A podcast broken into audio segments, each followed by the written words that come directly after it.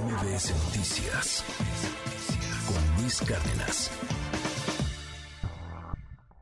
Los aparatos electrónicos han terminado por convertirse en utensilios de una sola vida. Cuando el producto se descompone o tiene alguna falla eléctrica que incomoda al usuario, el aparato termina arrumbado en algún punto de la casa o en un contenedor de basura. Esto está generando un problema cada vez mayor, no solo por la cantidad de residuos electrónicos que están siendo diseminados en el medio ambiente, también por los cuellos de botella que se están generando en las cadenas de suministro por escasez cada vez mayor de materias primas. La Comisión Europea estima que cada año la Unión Europea genera 4 millones de toneladas de basura electrónica, de la que se recicla menos del 40%.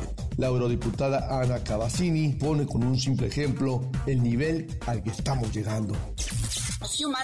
Hace unos meses el pequeño mango de plástico se rompió del refrigerador. Llamé a la tienda y la única opción que me ofrecieron fue reemplazar el refrigerador por completo. El refrigerador completo por una pequeña pieza de plástico. Bruselas quiere poner un freno a la problemática defendiendo el derecho de los aparatos eléctricos a tener una segunda vida, es decir, a que puedan ser reparados para que continúen cumpliendo la finalidad para la que fueron creados. Con miras a evitar que sigan teniendo corta vida las lavadoras, los refrigeradores, las secadoras, las pantallas, las aspiradoras y equipos de almacenamiento de datos, la Comisión Europea ha puesto sobre la mesa una iniciativa a favor del derecho a reparar. La iniciativa consiste en una nueva legislación que obliga a las empresas tecnológicas a alargar el ciclo de vida. De arranque, los vendedores estarán obligados a ofrecer la reparación gratuita del producto dentro de la garantía legal de los dos años. Y una vez que supere ese plazo, los consumidores tendrán derecho a reclamar a los fabricantes la reparación hasta 5 o 10 años después de la compra, aunque en este caso ya no será gratuita, pero sí a un precio que resulte más atractivo que la compra de un artículo nuevo. Además, se creará una plataforma online de reparación con la finalidad de poner en contacto a los consumidores con los talleres de reparación y de venta de productos renovados. Ana Cavazzini dice que los europeos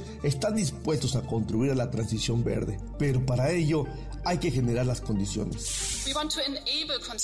Queremos permitirle al consumidor la oportunidad de que haga una elección sostenible. Queremos darle al consumidor el derecho a reparar sus productos. Queremos empoderarlos para que desempeñen su parte en la transición verde.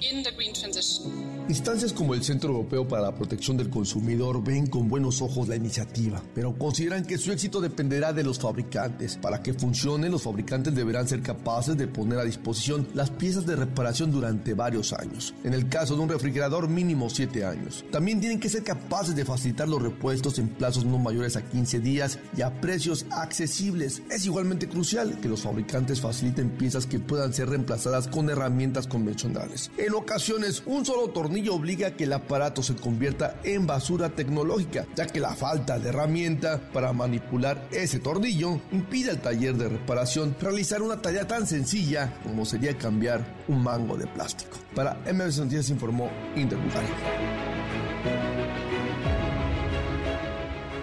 MBS Noticias con Luis Cárdenas.